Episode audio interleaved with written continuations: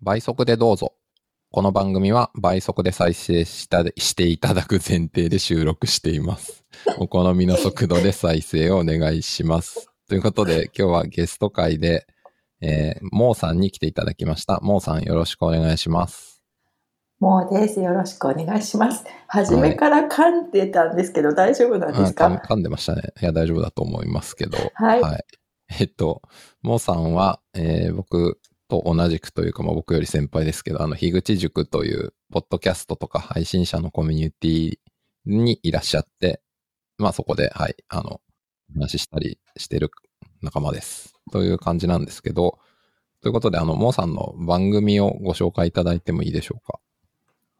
はい。えっ、と、なんだっけ？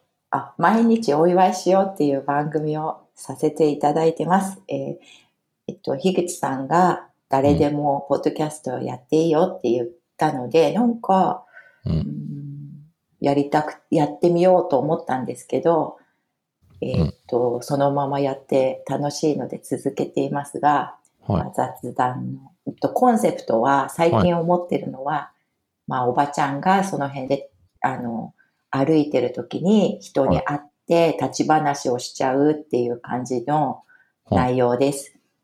なるほど。えっ、と、はじめ、最初に始めたの今、Spotify 見てるんですけど、2021年の3月って書いてあるから、はい。もうだから1年7ヶ月か8ヶ月ぐらいやってるってことですよね。そうですね。なんかうんやることがなかったのでロックダウンになっちゃって、ああ、なるほど。そういうことか。それでちょうどなあ、うん、とおた私はおはお話がすごい好きなので、うん。あの結構私のお友達とかがと一緒に話してる時にめちゃくちゃ楽しいので、うん。その楽しいお話を配信しちゃったら面白いねって言って初めは対談にしてたんですけど、はい。でも結構続くの続かないなっていうのが分かってだから10話ぐらい ,10 話ぐらいは実は隠してあるんですけど。え、そうなんですか？実は、これ出てないんですか？い？出てないですね。一あ回初めなんか、あの、そう、つ対談みたいにしてお友達とやってたんですけど、うんでもなんかいまいちつづ続かないなっていうのが分かったので、えっと、うんとりあえずじゃあ1話だけ残してっていう、そういうなんか、あの、投げやりなは第1回目になってると思います。あ、そうだったんですか、あはい。全然そこ知らなかった。まあ、僕、モさんとお話しするようになったのは多分この2022年以降ぐらいだから、その前は全然知らなかったんですけど、あそうだったんですか、はい。いや、これを言ったのは初めてなんですけど、やっぱりちょっと最近振り返りをするようになって、ああ、そういうことで始めたなって私も思って、うんあの、はい、そういうことでした。で、それで、えっと、1回目は、あの、一応1個だけは、ね、出しとかないと、樋口塾に入れてもらえないので、まあ一応ね、はい。そう、そのためにだ入れてあったので、で、その後、なんか、あの、やっぱり用意とかするのはとても大変なので、自分とかとしては毎日ね。だから楽しい自分で何にも見ないでも喋れるようなこと。で、うんうん。誰かがまあ一応、まあ立ち話でもね、聞いてて、なんとなく役に立つっていうか、ああ、そこでなんか、モーさんが言ってたね、みたいな感じで、なんか思い返せるようなことがあったらいいな、みたいな思って、そしたら腰痛の話だったらなん、なんかずっと腰痛だったので、私。できるなと思って、で、よ、治るよ腰痛っていうシリーズを本始め。たんです。今最初の方、腰痛トークがほとんどだっていうことに今気がつきました。毎日お祝いしよそう。で、途中で自分は腰痛治るよとか言ってるのに、自分が腰痛になっちゃったりするんですけど。う。ああ。そうだったんだ。そうなんです、そうなんです。それでだい、もうで、でも楽しいから、それで終わりかなと思ってたんですけど、はい。なんか、樋口塾とか、あと、ポッドキャストの界隈とかがすごい盛り上がってきて、うんで、なんか楽しくなっちゃって、今に至ります。なるほど。いやー、知らなかった。なんかあの、はい結構そうですね。僕が、はい、言った通り、ね、僕が知ってるモーさんのポッドキャスト今年以降だから、そんなにうん腰痛ポッドキャストだったとは知りませんでしたね。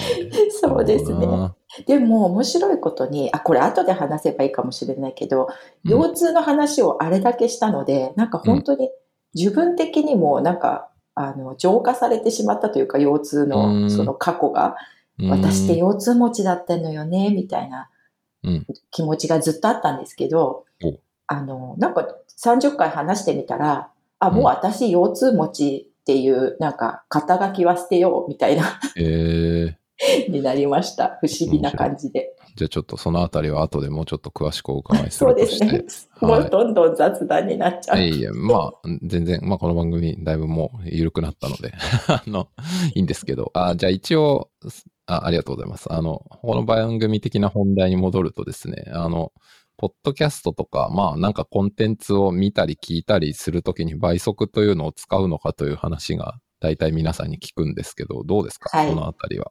はい。え、これは本当に、えっと、初めは1倍とか1.2倍がギリギリだったんですけど、うん。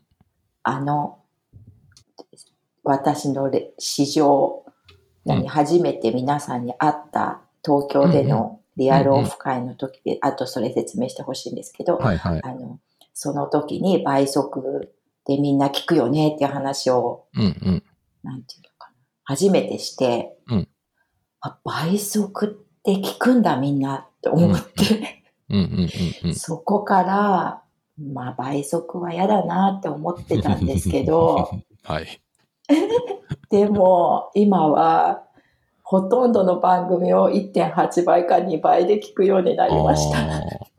なるほどですね。ちょっと、なるほど。ステップがあるなって今お伺いしてて思ったんですけど、はいまあその最初にみんなに会った時っていうのはこの2022年の4月とかでしたよね、あれね。そうですね4。月のはい中旬ぐらいに、その、はいまあこれあの、まあこれ、この番組聞いてモーさん初めて知りましたって方が何人いるかわかんないんですけど、大体みんな知ってるとは思うんですけど、あの、モーさんはうんシンガポールにお住まいなので、まあ、あの、日本はどっちかっていうと、な、なんですか、来日みたいな感じで、はい。時々いらっしゃるっていうのが基本で、はい。あの、やってらっしゃるのかなという理解なんですけど、だからそれで4月にいらっしゃった時に、せっかくだから、その樋口塾というか、まあ、えー日本のそのポッドキャストとかそういうコミュニティのみんなに会おうっていう企画を、まあ、立てていただいてて、まあ僕もそこに参加してさせてもらったんですけど、まあ、そこで話が出たってことですよね。その倍速話は。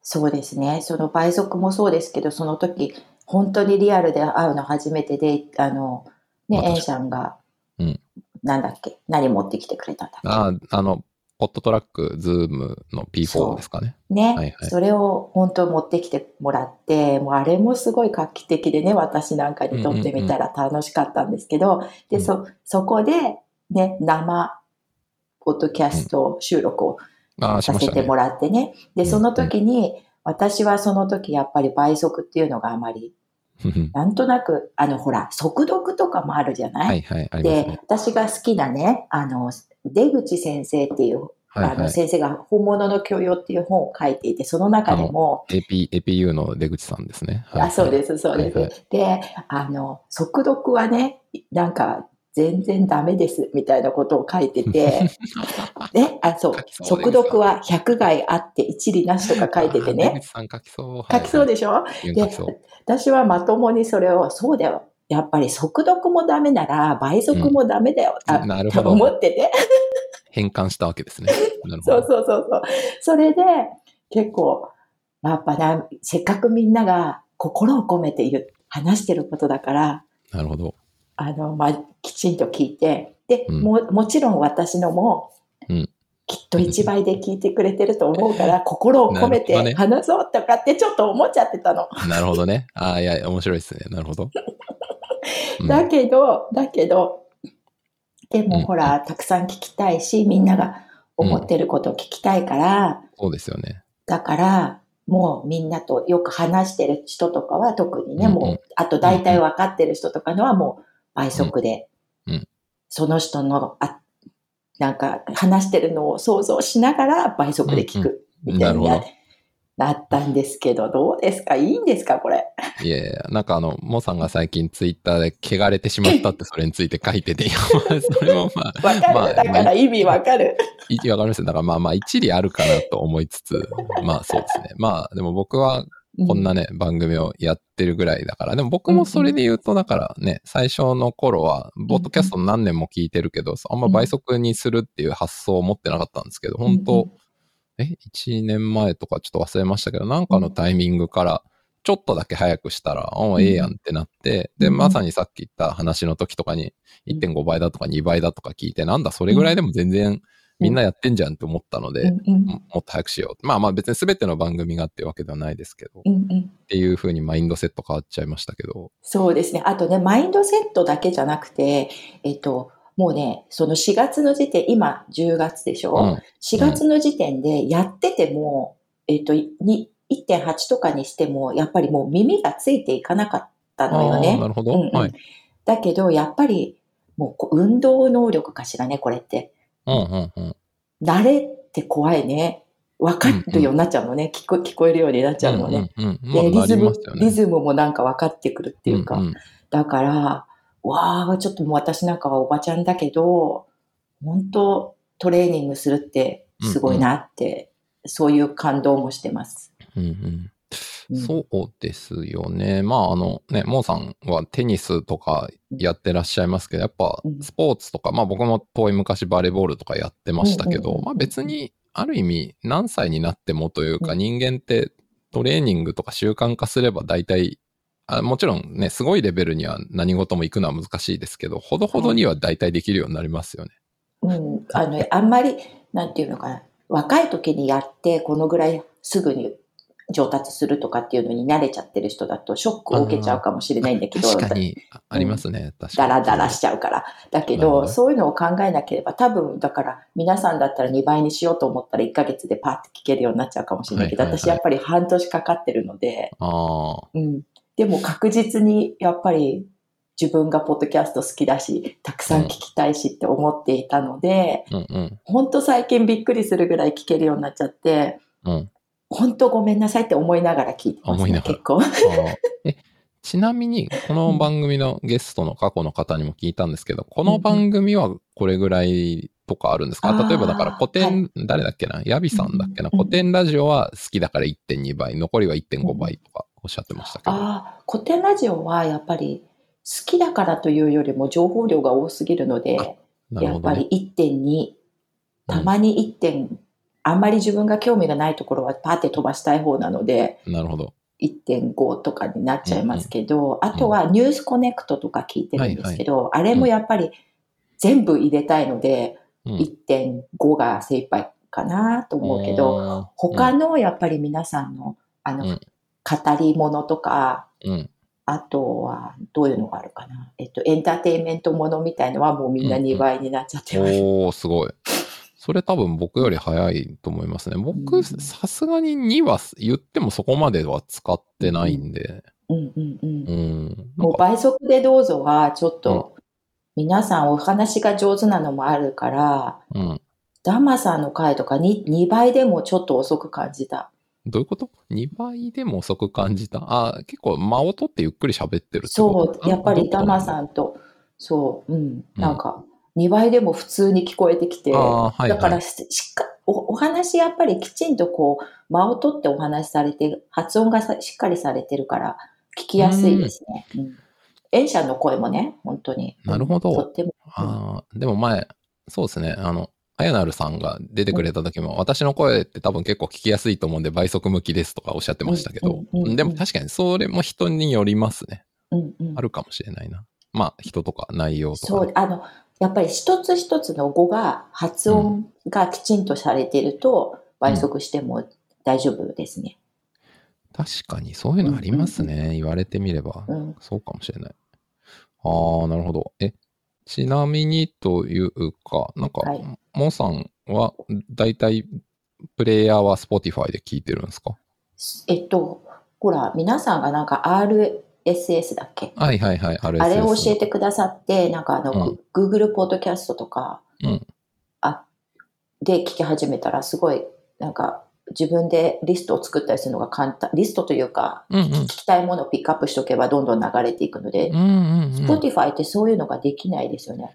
確かになんか、そうですね。フォローしたやつが、なんかバーっと出てくるだけで、あもちろんプレイリストとかも細かく作れるは作れるかもしれないけど、あ、でも違うか。フォローしたのがタイミングよく出てくるののカスタマイズみたいなのはあんまできないな。なんか、なんかめんどくさいので、めんどくさいですね。うん、なんか、個別に。ちょんちょんって聞くのは Spotify ですけど、なんか一気聞きしたい時とか、ほら作業しててっていうのは自分でこう、なんていうのかな、リスリストではないんだけど、こう、これ聞きたいっていうのをこうはいはいやって、はい。ありますね。ポッドキャスト、え、そのアップル、うんえ、グー違う Google Google ポッドキャストとかうんうん。って聞いたり、あとは、あの、えっと、スタイフとかも自分がやってるので、スタイフの方に、ポッドキャストややってる人が、あの、同じの流してる人がそっち聞いちゃったりとか。スタイフはちなみにあの、スタンド FM というあれは、ポッドキャストではない、まあ、独自の配信プラットフォームですよね。そうですね。で、あと、いいねとかがお押せるんですよ。ポッドキャストと違って、その、あの、配配信ごとに。あとうん、えーあ、インスタグラムのボイス版みたいな感じかな。うんうん。なるほど。うんうんうん、へえ。だから、なんとなく、あうんの、一人で喋、私とかずっといつも一人で喋ってるので、うんポッドキャストだとリアクションがちょっと、リスナーの方のリアクションがすごい取りにくいんですけど、うんうん。えっと、スタイフだと同じもの配信しても、その日のうちにもう必ず聞いたよみたいので、丸お、ハートが来るので。で、あと感想ちょっとだけ書いてくださったりとか。するのがすごい早いんですよね、みんな結構。うん、だから、そういうのが嬉しくて。スタイフもやっちゃってますけど。へえ。ああ、なんか、今のお話の部分だけ聞くと、なんかスタイフだったら聞いてくれた人とコミュニケーション取れたり、リアクションくれて、ポッドキャストはあんまりそれが、うん。まあ、なかったり、すごい遅かったりとかってなると、なんか、あ、その自分の日常を持ってることを伝えたいっていう意図だったら、スタイフだけやってれば、うん。なんか大体満足できるのかなとか今僕は勝手に思っちゃったんですけど、やっぱ違うんですかね。ちょっと。えっ、とポッドキャストとスタイフスタイフにいらっしゃる方たちと、やっぱり私は、ポッドキャストから始めさせてもらってるから、うん。あの、ポッドキャストやってる方たちの、なんかうん、こういうのも、なんか世界もすごい私は好きだから。そちらにもいたいけど、なんかうスタイフの本当ご近所、まさにご近所っぽい、毎日、今日も言いますよ、みたいなうんうん。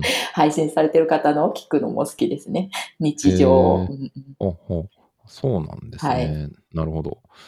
なんか、なるほど。季節してちょうどその、ポッドキャストとか、まあ、スタイフとかも含めて、その音声とか、そういうののうんうん好きとか楽しいみたいな話になってきたんで、そっち側の話にしていこうと思うんですけど。あ、そうですか。え、でも倍速これで終わり？私、ちょっとい、え、なんかあります？い、い、い、いすべてを言い残したことあ言れば。言言ったかしらね。いや、わかんない。え、とりあえず始まりの理由とかはお話しいただきましたし、うんうんまあ、だいたい2倍で聞いてるとかもお聞きしましたけど、あとなんかあったかな。わかんない。そうね。あとは、まあ、私が汚れてしまったのは、演者のせいだっていうことだよね。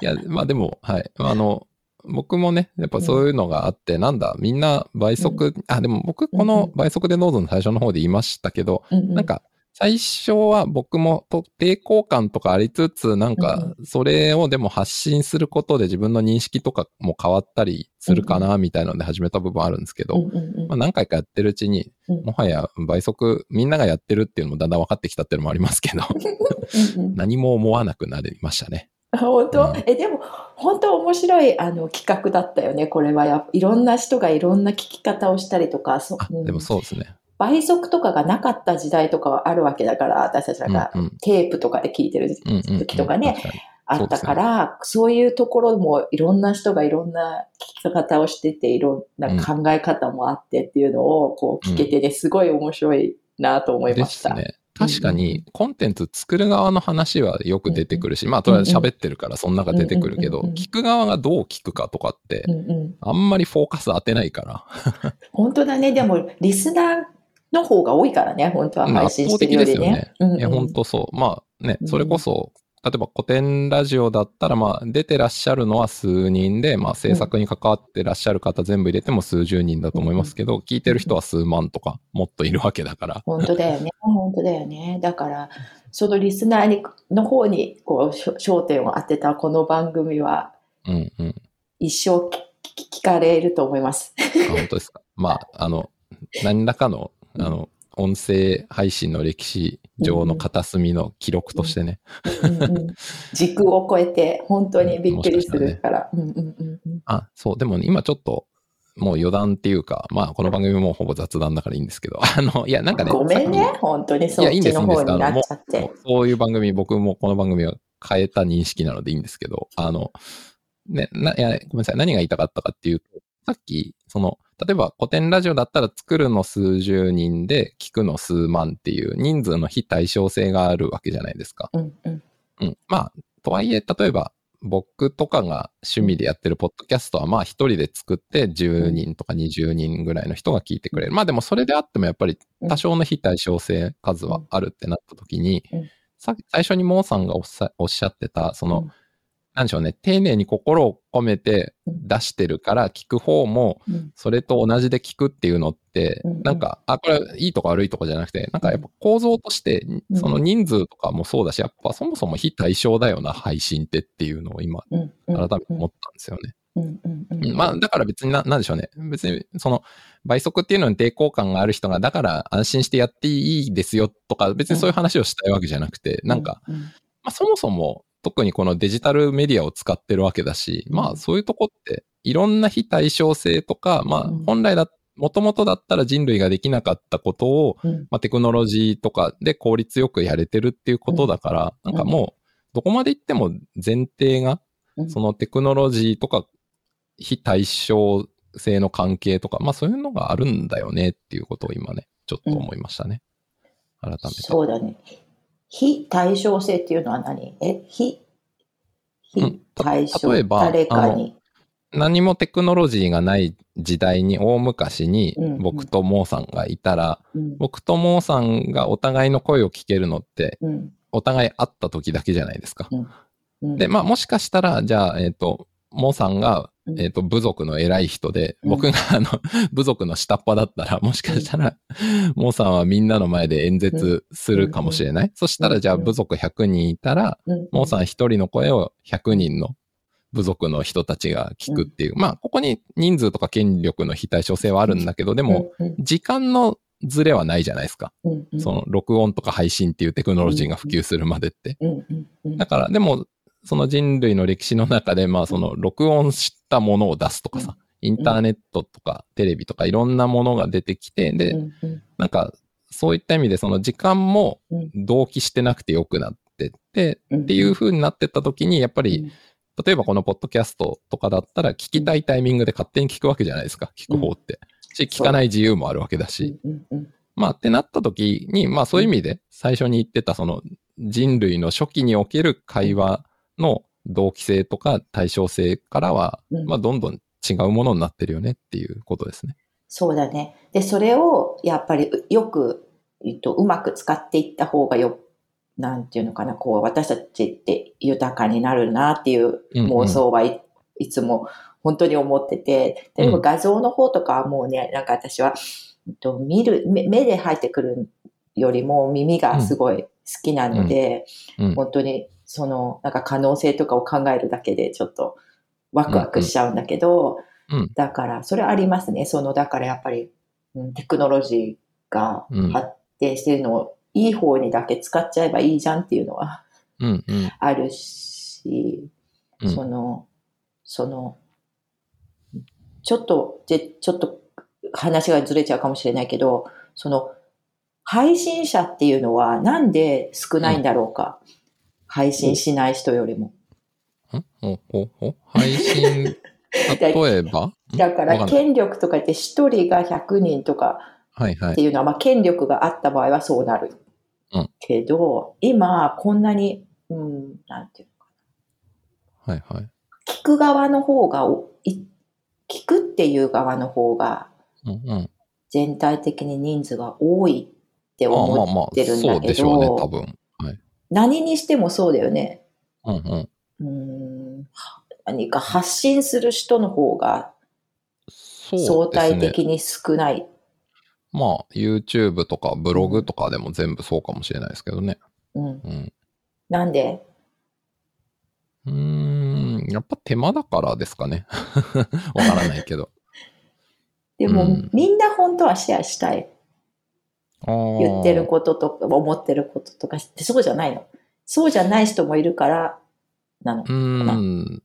なんか、いくつかあると思うんですけど、なんかその自分の、まあ、声でもいい、文字でもいいんだけど、それをパブリックに知ってほしいか知ってほしくないかで、まず一つ分かれるかなと思ってて、あ、そうだね。例えばうんまあこの番組もそうだし、僕もうん、モーさんも、まあ、樋口さんとかも、まあ、出してるコンテンツの多くはパブリックじゃないですか。うん。あの、誰でも検索してたどり着いたり、リンク踏めば聞くことができる。うん。だからそうやってやっぱ自分をパブリックに出すっていうことへの抵抗感とか、なんかそれがあっても、まあるいはあるからこそ出したいっていう、ここに行くのってやっぱ何か僕は一個乗り越えたというかうん、なんか踏み出した人がやっぱここに来るのかなっていう気がしてて。うん。うん。うん。うん、だから、じゃあ、例えばパブリックじゃない発信って何かっていうと、例えばツイッターの鍵垢で知ってる人とだけ話すとか、あ、そうか。まあ、あとうん、LINE のグループとかも、そのツイッターの鍵垢と実質そうなったら一緒じゃないですか。あの、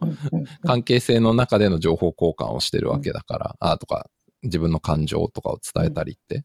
なんかそこのレンジの問題だと思ってて、それこそ今時 LINE とか何でもいいですわ。そのツイッターの鍵垢でもいいけど、うんその家族とか友達とか、狭いコミュニティとかの中でうん発信をしない人って多分ほぼいないと思うんですね。あの、うんある世代以下でツール持ってる人だったらね。なんかその範囲がどこまで広がるかっていうことがあるのかなと思ってて。そうか、そうだよね。きっとそれが怖くないから私たちもこうやって話しちゃってて、うんうん。うん。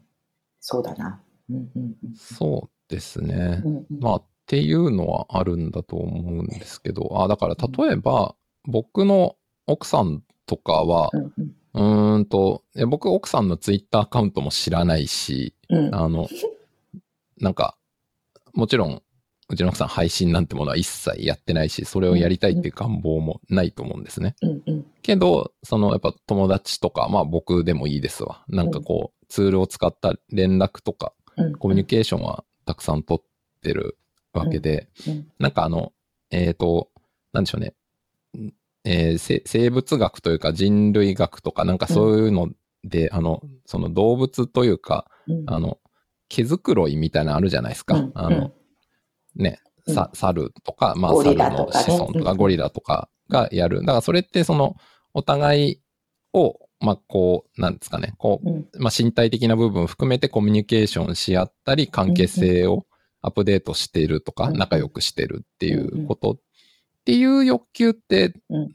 人間多分どんな人にもあって、だそれが、まあ現代では物理的にそれをする人はだいぶ少ないと思うから、じゃあそれ、でもその欲求は人間あるわけだから、、例えば、モーさんとか僕みたいに、そのデジタルかつ結構パブリックにそれをやることでその欲求を、まあ言ったらですけど満たしてる人もいるしうん、別にうちの奥さんみたいにそのクローズドの中でそれをやって、それで十分だって思ってる人もいるんだろうなっていうのが感想ですかね。そうだね、そうだね。そっか。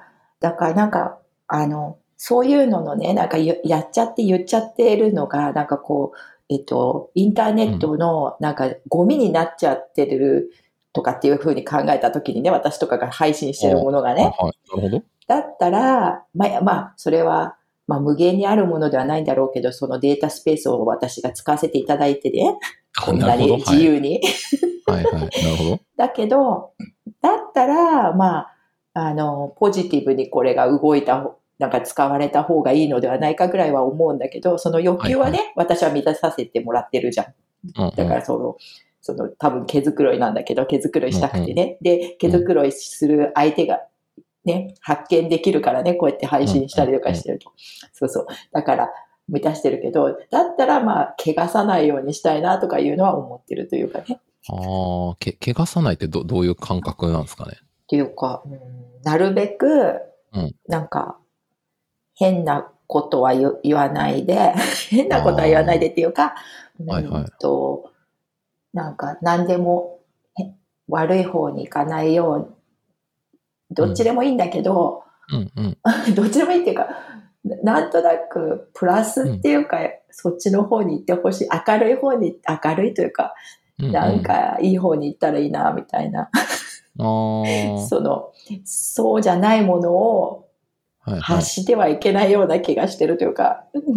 ああ、なるほど。なんか、そ、それってどうなんでしょうね。たうん。あの、例えばそのコミュニケーションとか発信をした結果、それが届くとか受け取る人が、例えば傷つくとか、なんか嫌な思いをするみたいなのはしたくないとか、そういう意味なんですか？あ今のって。あそそれとも違う？それは、それはめ、それはもう前提として絶対そうだけど、あはいだけど、うん、どうせ出すなら私もラッキー、ラッキーでこうやってもう喜ばせていただいてるから、うんうん。なんか、もしその、たまたま聞いちゃった人がいたら、うんそそう、少し一緒に楽しみましょうみたいな、なんか感じかあな。ーなんか、わかんないけど。なるほど。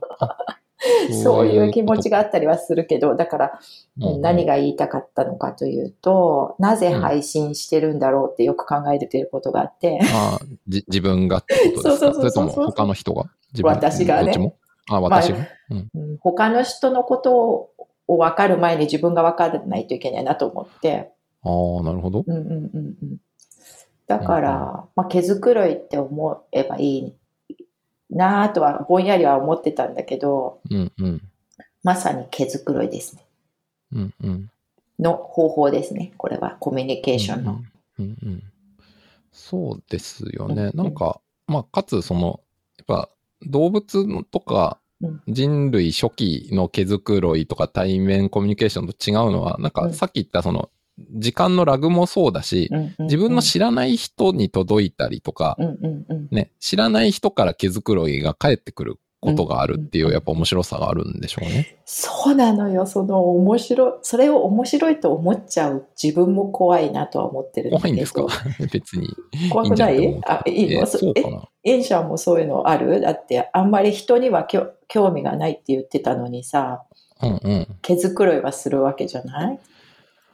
そうですね。ああ、人に興味がないっていうか、なんかそこもちょっとそう、なんかの時にそんな話をしたんですけど、なんかそこの解像度をもうちょっと上げると、うんうん。なんていうか、僕、人類の営みとかにはすごく関心があるし、うんうん。あとやっぱり自分も当然生物の器があって、自分が何を感じるかとか、こういう状況でどうかとかもすごく興味があるし、いや、だから日々なんかドキドキしたり、疲れたりするっていう自分も見て面白いなと思ったりしてるし、ただなんかその、僕がなんかそこまで興味がないみたいなのは、僕はどこまで行っても他人のことはわからないと思ってるから、うんなんかその他人をうんと理解できるみたいな前提で、なんかその他人を知っていくっていうアプローチはあんまりなんか僕のなんでしょうね、感性と合わないなっていう部分があるんですね。ああ、そこをまとめて言っちゃうと、そんなに他人に興味がないっていうことになるんですけど。そうか。でもそれは私もめちゃくちゃ立場的には一緒で、うん。人のことを分かるって、分かるっていうか絶対分からないし、多分うん本人たちもそれぞれもあはっきり言って分かってないっていうか、うん私も分かってないし、うんで、もそのプロセスというか、そのコミュニケーションが楽しいから。私は私のことをうん人がのことが興味があるってご紹介するんだけど。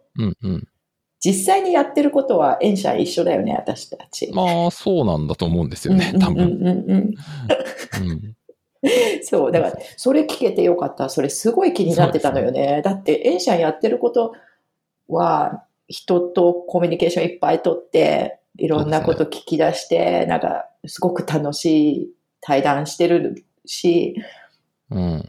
なのに人に興味がないっていう、こう、タグをつけてるから、気になってたのよ。でも違うよね。だから私は自分がそれをやってることは人にとっても興味があるから知ってて、分かろうとなんて全く思ってないけど、ああ、なそるほど。のプロセスが楽しすぎるから、もう私人に興味があるんだなって思ってきて、そういうタグをつけてるんだけど。ああ、なるほどな。うんうんうんうんうん。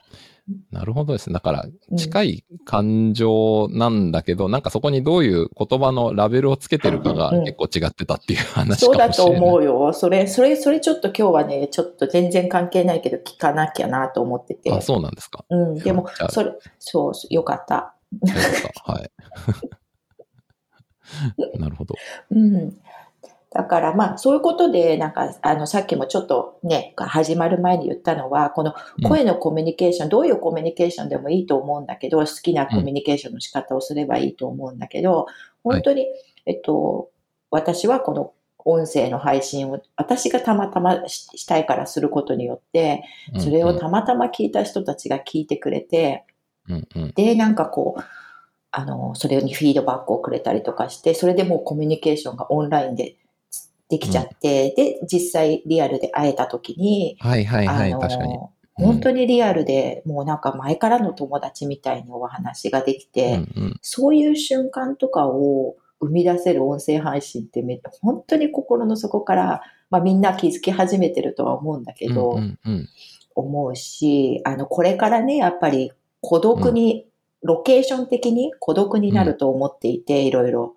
うん、あ。の、はい。ろうんと、一人だけで生きていかなきゃうんうん。いけないとか、まあまあ、あの、いる、たくさんの人がそういう立場的にいろんな人がうんうん。出てくると思うよね、これからね。あはいはい、そうですね。それこそ今日話したみたいな、その大昔みたいにみん。なが一個の部族で、そうやって生きてないと生きていけないっていう社会じゃもうないから、そうそうそう。いろんな意味でうん。ね、セパレートされて生きていくことができたり、それを望んだり、まあうん望まざるそうなったりもするけど、うん。まあ当然それはね、誰しにも起こるって話ですよね。そう。あと、チョイスとしてね、そういう生き方をしていくときに、もうそうですね。山の中に入っちゃったら誰ともつた付き合えないとかっていうことではないってことが、なんかオンラインになってすごいあるから、うん。なんか、あの、いろんな、特に私たちの世代より上の人たちにね、うん。なんか、あの、こういうのをどんどん広めていきたいなって思ってるんですよ。面白い。上なんですね。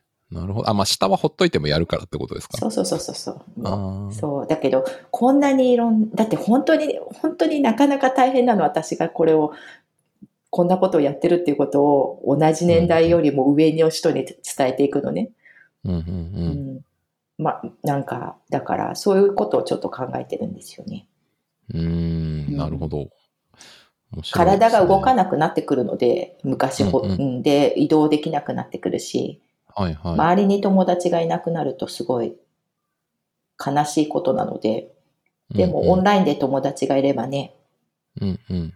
趣味の話もできるし、将棋もできるし、オンラインでうん確かに。ゲームもできるし、歌も一緒に歌えるしとか。うんうん。ね。そうですね。いや、本当そうだと思ってて、あ、それこそこの間ね、10月1日にポッドキャストウィークエンドっていうイベントがあって、まあ、まずあのイベント自体が、ポッドキャストで今日も結構話してますけど、声を聞いてたりコンテンツを知って、うん。興味を持ってた人にその場で会えるっていうことの、うんやっぱこれって、そのポッドキャスト聞いてって、まあうんなんなら人によっては顔もよくわからなかったっていうところから会うっていう、やっぱりその前提とか感情ありきの面白さっていう部分があると思ってて、うん。で、ただその、ポッドキャストウィークエンドの場合、あそこに出してる人は、まあそれなりに聞かれてたりして、うん。まさに今日の話で言うと、関係性的には非対称性に近い方が多いじゃないですか。うん。どっちかというと、ファンが配信者に会いに来たっていう部分が強いと思うんですけど、でも例えばその後僕らが、その、樋口塾とか、まあそういうコミュニティの中で会って、まあ、えっ、と、ご飯食べたり話したりする場面って、それこそ、ね、今日の話で言うと、まあすべ、すべてではないにしても、ある程度、双方向的にうん。配信してたり、まあうん。一部であっても聞いてたりとか、うまあ聞こうとか知りたいっていう関係性があった上で会うっていうのって、うん。またこれもさっき言ったファンとも全然違う感じで、うん。うん。なんか、例えばあの、ポッドキャストウィークエンドの日とか、やっぱそういう二つ、ね、音声配信と言いつつ、結構また異なる関係性でうん楽しい部分があったなっていうことを思いましたね。本当だね、すごい、うんうんいろいろまだまだ楽しいことがこれからもありそうで、うん。はい、よかった。よかった。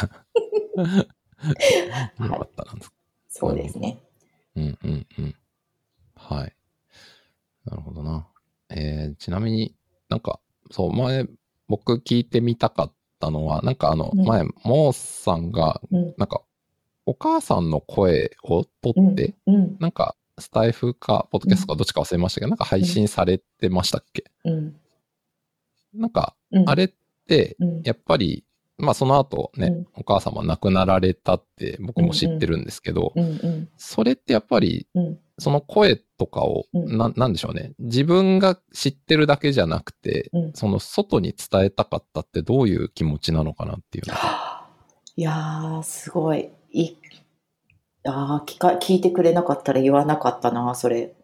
うんでも、思いがあったんだよね、やっぱり、それ。うんうん。あの、うちの母が生きたっていう証を、うんなんか、しなんかなるべくたくさんの人に知ってもらいたかったかな。うんうんなんかみんなもそうなんだけど、それぞれの一人の、一人一人の人たちが一生懸命生きてるってことを、うん。うん、一番大切な人だけが分かってくれてれば、本当はいいかもしれないけど、はいはいはい。でも、うん、いろんな人がそれをうん。し知っててくれて、うんうん。で、やっぱり私が母が亡くなった時に思ったのは、うん。母が一生懸命育ててくれた子供である自分が、うんうん。あの、こうやって生きていきます、いてますよっていうのを、うん。ちょっと、うん、残して、で、みんなもそれを分かってもらいたいと思ったのかな。ああ、なるほどな。お親の気持ちになった時に、うんうん。みんな、みんながすごい悩みを抱えて生きてたとしたらね、そう生きてたり、はいはい。でも元気で、元気ならいいわだけど悩みを抱えている時に、自分を産んだお母さんとか、ね、あの、育ててくれたお父さんっていうのは、やっぱりそそれは、うんうん。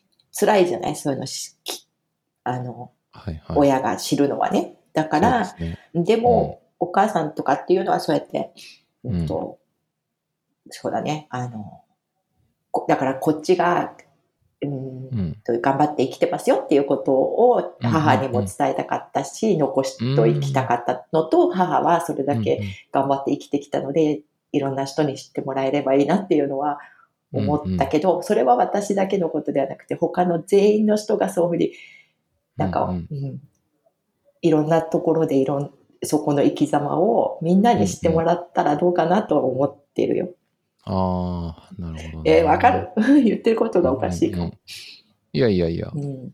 なんか、でも、そうですね。そうう。んいや、なんか、そこでもちろんね、自分の中だけで、まあ、その言葉を聞いて、それで、ありがとう、生きてるよ、うん私生きてくよって、まあ、そのね、親とか伝えるっていうことでもいいんだけど、まあ、うんそこからさらに、その、発信っていうことを取っていくことによって、うん。なんかやっぱ自分がそうしたいと思ってそうしてるし、なんか例えばそこであった言葉とか、うんその感情みたいなのを、うん。なんかある意味ステートメントって言うと変ですけど、うんなんかそういう部分で、なんか自分のうん。生きるエネルギーっていうかな、なんていうか、まあそういうことにしていく部分って可能なんじゃないかと思ってて、なんかそれって、それによって自分がなんか、よし、頑張ろうとか。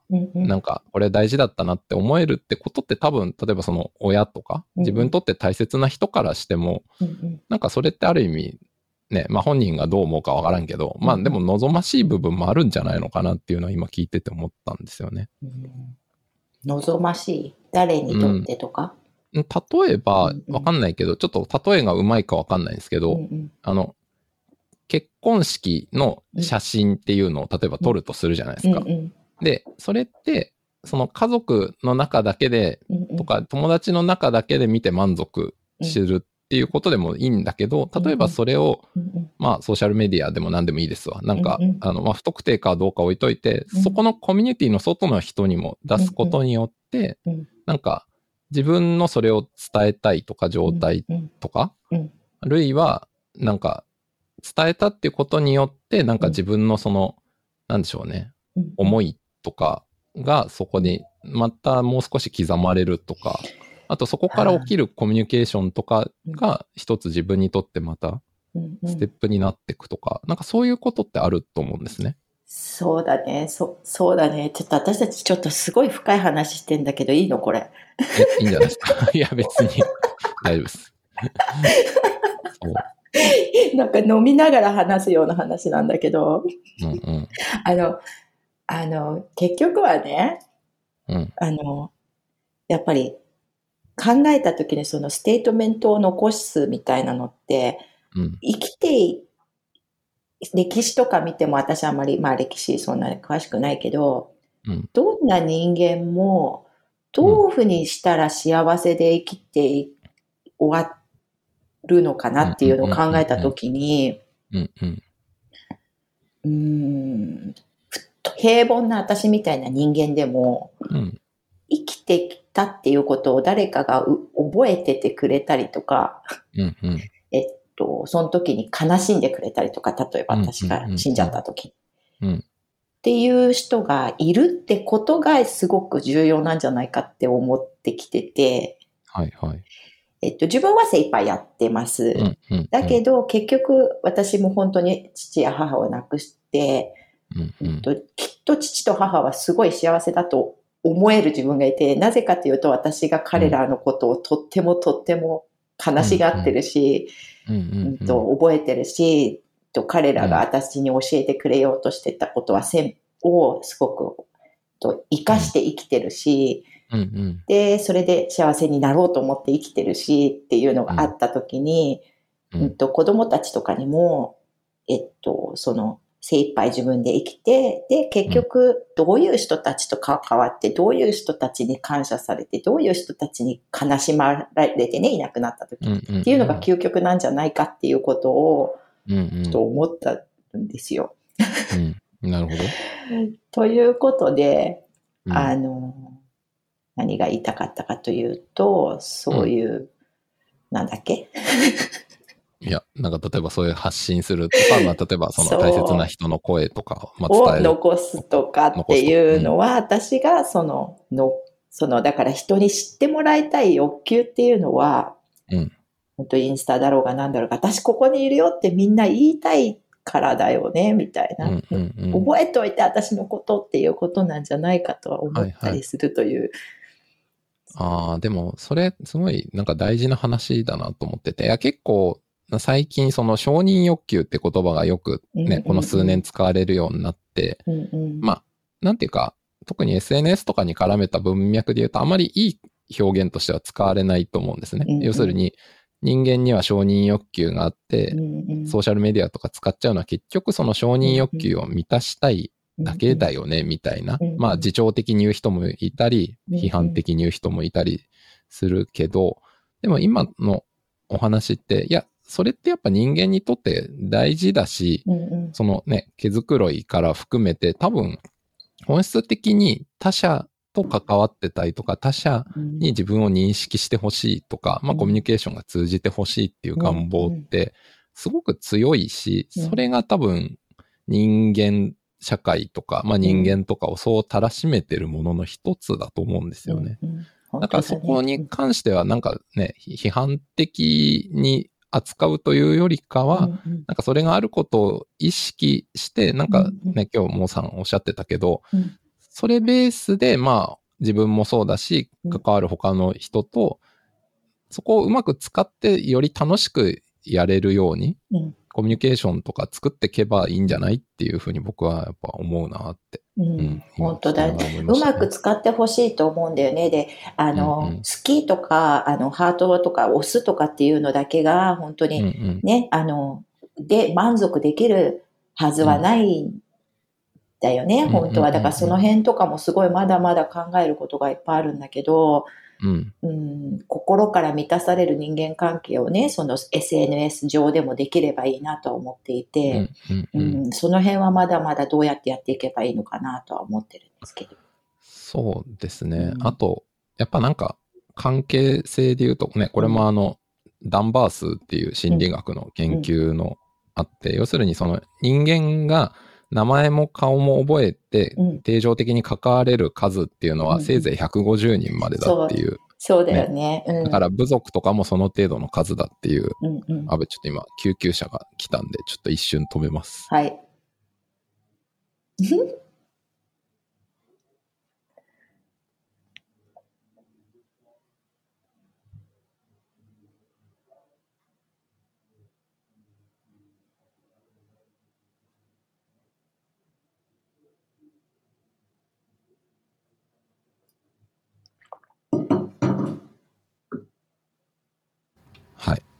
あ、そう。で、ダンバースうん。があって、なんかその部族で150人ぐらいだよねって話がある中で、うん。まあやっぱオンラインとかであったとしても、うんどうなんでしょうね。結構ここって議論分かれると思うんですけど、うんその結構お互いを知るレベルで関われる人の数って、その150とかじゃなくてもっと増やせるのかとか、でもやはり言っても自分の、認知できたり感情的につながれる数っていうのはやっぱり限界があるのかとか、うんそうなっていくときに、あ、わかんないですよ。これはいろんな考え方あるうんし、人にもよると思うんだけど、増えてくうん。一方で多分減っていったり薄くなっていく部分も多分あるはあるんだろうなとは思ってて。本当にそう思う。あの、うん。えっと、私もや、あの、うん、結構不特定多数の人と、まあ、関われるタイプではあると思うんだけど、うん。それをやっぱり、これね、だからちょっと年が違うからあれなんだけど、そうかあな。の、そうなの。あの、やっぱりその、20、30、40代ぐらいまで、うん40代ぐらいまでは、うんどんどん増やしちゃったらいいんじゃないかって私は思ってて、ああ、なるほど。うん。で、その時に私ちょっとでもそのぐらいまで結構増やして、増やしていろんな人と関わってきたんだけれども、うん。ふと、やっぱり濃さを求めたいと思った瞬間があってね。で、ちょっと今名前わか忘れちゃった、後で送るけど、あの、うんえっと、どういうふうになんかこう、人生を送っていると人間って幸せなのかっていうテッドトークがあるんだけど、私の好きはないね。はいはいはい。そなるほど。のな70年とか90年とか、なんか調査した結果、どんなバックグラウンドの人でも、えっと、うん周りに50人から、やっぱり100人とかのし、しなんか本当に近しいお友達がいる人、で知ってるかな？すごい有名なやつだから。うんうんうん。ちょっと名前はパッと出ないけど。そうなのなで、それを、それをすごいもう私も何回も見て、ああ、やっぱうんりそういう風な人間関係を作り、作っていきたいなっていう風に、ちょっと変えたんだよね。シフトチェンジをしたのよ。うんうん40なるほど代後半ぐらいから。はいはい。で、やっぱり、うんと、そう。あとは、まあ、フィジカルのこととかね、体のこととかも考えながら、メンタルとか体が、えっと、うまくいく人間関係を作っていきたいなっていうふうには思ってて、だからうん今、若い方たちは本当にたくさんの人と付き合うのがいいんじゃないかなと思ってて、そうしないと自分がどういうふうにどこでエキサイティングできるかもわからないし、うんうんうん。もうでき、うん。あの、できるだけいろんな人と会ったりとか話したりとかするのは絶対必要だと思ってますね。うんうんうん。どこまでいけるのかは、うんと、ほら、やっぱりす日本、なんかまあ、き格好付けで成功者なんて言われる人は何千何万人の人たちと話してたりとか、付き合ったりとかしていくわけだよね、ああいう人たちっていうのは。うんうんで、仕事もしたりとか、そういうのを考えると、本当に、それで全員の顔を覚えてる覚えてないではなくて、やっぱりそこかうら受けてるものっていうのは相当すごいまあそうですねよね。そういう成功してる方たちなんていうのは。そうですね。だからそういうことを考えると、やっぱりできないことはないと思うんだよね。何万人だろうが。うんうん、なるほど。だから、付き合ったりとか関わったりとかするのはすごい重要かなって思ったりとかしてますね。そうですね。あの切り取るっていうか、なんかこう、そぎ落としていくのはいつでもできるので。ああ、なるほどう。んうんうんう？ん。どそう答えになってたかな？あ、いやいや、なんか、答えというか。さんの価値観とか、うんものの見方っていうのが、うんなるほどって思いながら聞いてて、いや、なんか、うん。そうですね。僕はそれで言うと、なんか、結構、なんか意外とに思われるかもしれないですけど、なんか結構そこは僕割と制約は大きいんじゃないかなって実は思ってる方で、やっぱなんか、そうですね。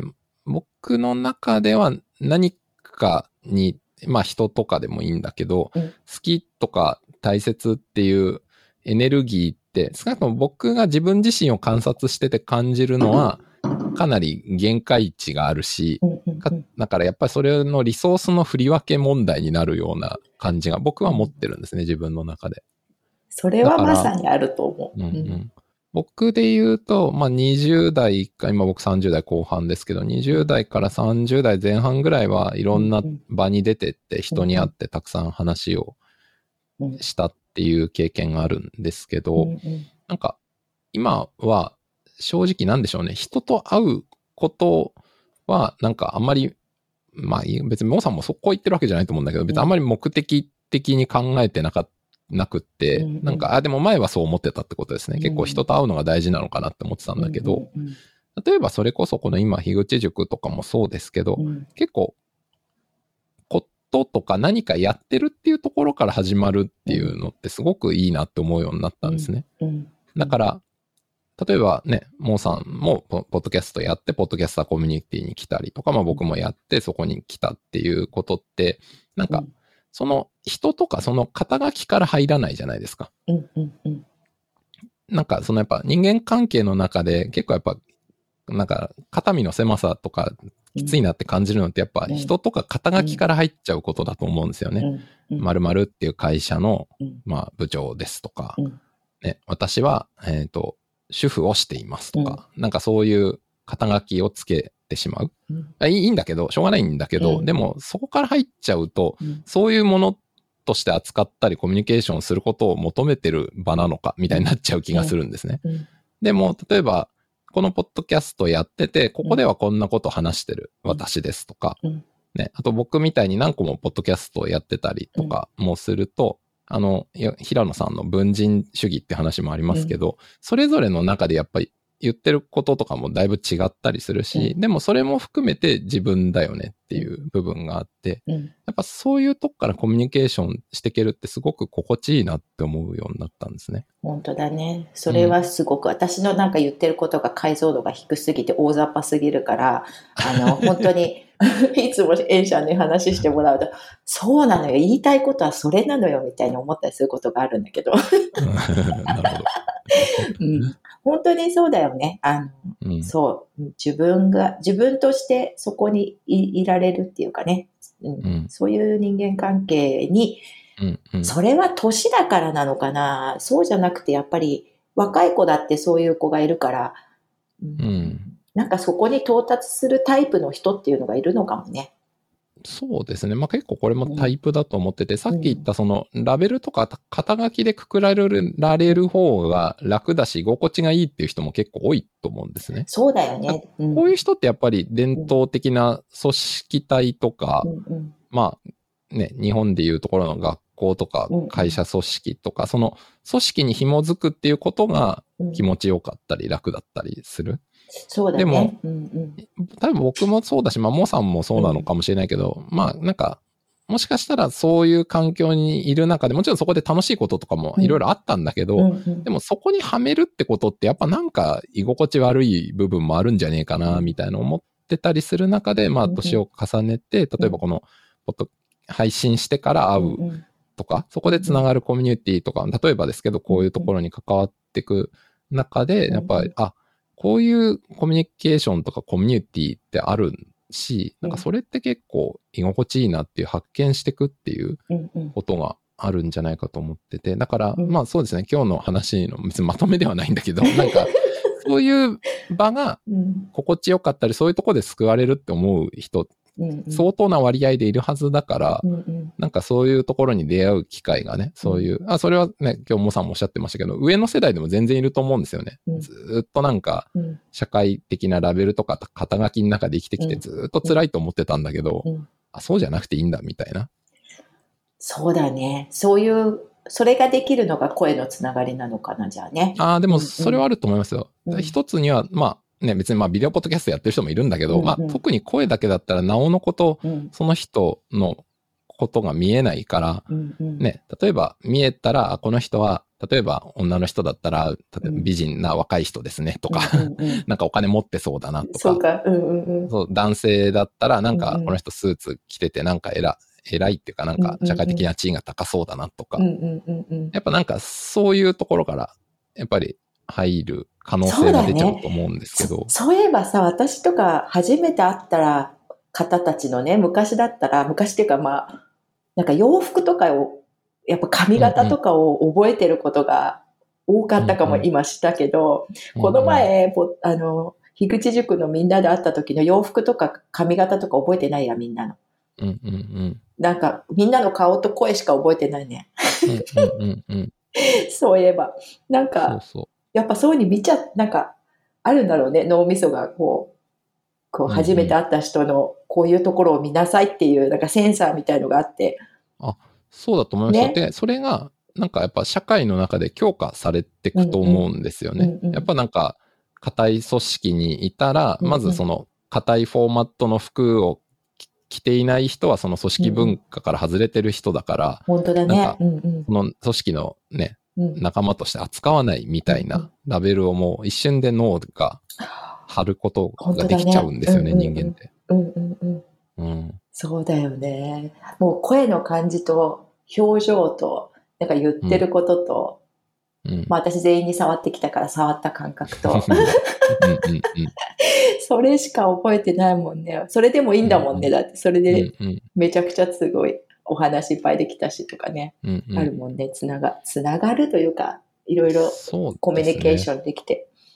ああ、だから、なんか、今話してて思ったけど、やっぱなんかその、人類の社会がこう、どんどん複雑になって文明が進んでいく中で、うん。例えばさっき言った学校とか会社でもいいし、その、機能でまとまって効率よく、このやり方を守ってやってくださいっていう場が必要になってきて、うん。まあそれ自体はね、歴史だし、まあうん社会の発展で必要なことだと思うんだけど、なんか、それがもう、なんでしょうね。そうじゃないものは社会から外れてるとか、なんかそういう風なうん、なんか入れ替わりになっちゃってきてるうん。っていうのもどんどんこの数十年出てきてる中で、でも一方でこのね、デジタルとか配信とか、なんかインターネットとかそういうものにようん。って今日話してきたみたいにうん、そういうのを取っ払った形でも自分の発信ができるし、それが時間差を置いたり、うん。何らかの形で誰かにうん。ふと届いたりするし、うまあそこから言葉が返ってくることもあるし、なんかそういう社会のラベル的枠組みとは別の形でうん。やってられるっていうところの心地よさがうん。あるし、やっぱそこいいよねって思って集まれるうん人たちの関係性っていうのってうんやっぱり特別なものもあるんじゃないかなという気はしました本当ね。だから本当にそう思う。うん。だからこの集まってるのも、あの、なんていうのかな。わ例えばこういう、私がこうやって話してて、音声配信とかはダメだなって、嫌だな、そういうのは好きじゃないなっていう人が、例えばこれを聞いてた時にね。でもその世界って必ずあなたに全員あるよっていうことも覚えててほしいんだよね。こっちだけでうん。うん音声配信好きな人だけが楽しそうだねっていうんじゃなくうんうんうんって、えっと、自分の趣味とか、なんかうんうん興味のあるところで、そういう仲間って必ず作れるんだよとか、うんうん。あとはまあそうだね。あと一個だけつ付け加えとくと、私やっぱり海外に長いから、そのロケーションの違いっていうのはね、もうこ飛び越えられるので、うん。その辺、ど。その辺も特に日本にいる方たちにはね、覚えててほしくて、うんうん。あの、本当に、うん、あの、インターネットのおかげで、本当時空、時空っていうかもう本当場所も超えられるし、あの、本当に限りなく、りね、あの、想像すればいろんなことができるから、その、人との関係性とかでな、ね、なんだか悩んでる方とかいたら、うんうん。なんかこう、そん、いろんなことを、なんか、発想をね、ちょっと転換して、いろいろ妄想してもらいたいなとは思ったりししちゃったりするんだよね。うん。いや、でも、そうだと思いますよ。やっぱなんかね、人間って自分の見えてる視野でしか基本ものは見えないし、いる場所に規定されて考えちゃうものだから、うん。まあ、例えば今、モーさんが言ったみたいにインターネットとかうまく使って、なんかうん、結構もっと実は自由なんだよっていうところを知ったり、まあ、多分、あと運もあると思うんですよね。そういうところに、たまたま、例えばわかんないけど、モーさんなのか誰かが、こういうのもちょっとどうって言ってうん引っ張り込んでくれるみたいなそうだこね。ととかの出会いとかもあるだろうし、そういうのもあるでしょうね。そうだね。でも、これ、8時間ぐらい話せるよ、このままずっと。じゃあ、そろそろ終わりましょうか。うん、まあ、大体、まあ、大体結構、はい、話した気がするので。本当はい。だね、ありがとはい。じゃあ、この辺りで終わろうと思います。では、今日のゲストは、モーさんでした。どうもありがとうございましう。た。うん、ありがとうございました。